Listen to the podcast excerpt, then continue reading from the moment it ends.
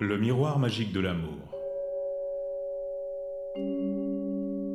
Conte fantastique des Ming et des Qing.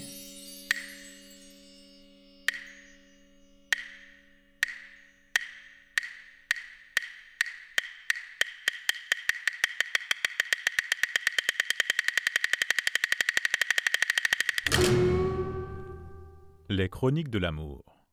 Feng Menglong, traduit et présenté par Dong Chun.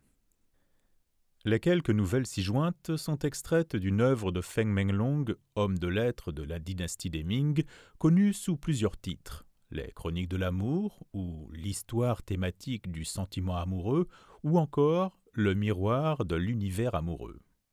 Feng Menglong est né en 1574 dans le Jiangsu précisément dans la sous-préfecture de Changju. Il était d'une famille d'artistes.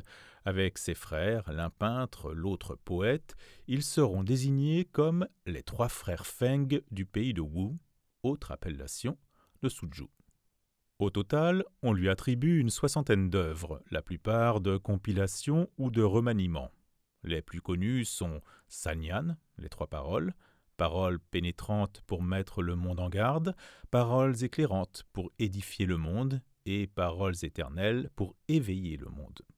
De l'avis des spécialistes, ces sanyans sont remarquables à plusieurs titres, par la qualité du collationnement et des commentaires, et parce qu'ils marquent l'avènement d'une littérature de genre en langue vulgaire, dans l'acception générique du terme.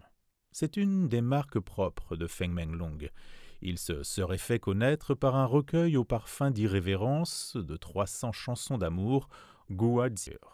Il publiera plus tard 380 chansons populaires dont il avait tôt commencé la collection, Shang.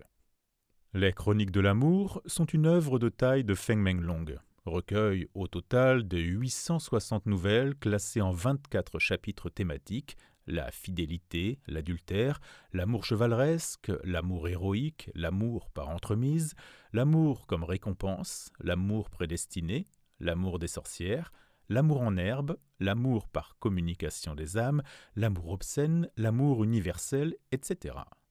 Cette classification thématique témoigne du souci de l'auteur d'instruire son public, citadin, petit commerçant, artisan.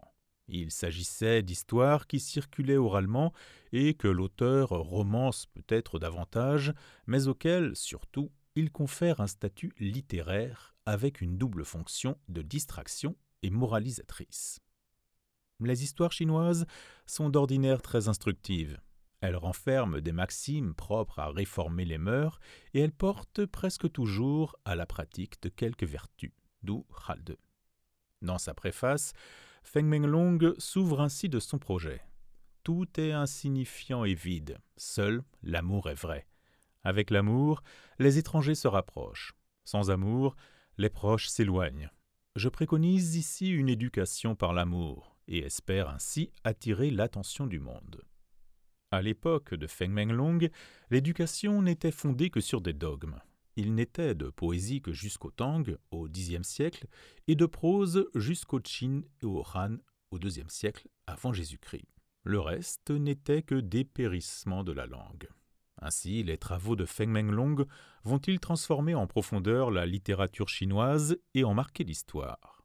Désormais, le roman en langue vernaculaire joue un rôle reconnu, parce qu'il régénère toute la littérature. Les chroniques de l'amour sont porteuses d'un double caractère. C'est une compilation érudite, une anthologie de l'amour à travers la littérature. Pour l'amour adultère, on retrouve des récits remontant au Zhou de l'Est, Dongzhou Liuguo. D'autre part, l'auteur s'est appuyé sur les conteurs et colporteurs de la période des Ming, d'où ce passage du Wenyan, langue littéraire figée, et Bairuan, langue vulgaire ou populaire. Il est, enfin, un autre aspect du projet de Feng Menglong. À travers ces histoires d'amour de revenants, de fées, de mortels sentimentaux, auxquels il donne des couleurs grâce à des détails qui les rendent plus animés aussi, c'est la société de son temps qu'il dépeint et critique. Il fustige la violence et l'abandon des mœurs civiles et politiques. Il cherche à rendre plus attrayants les sentiments nobles, ainsi que l'aspiration à l'amour et au bonheur.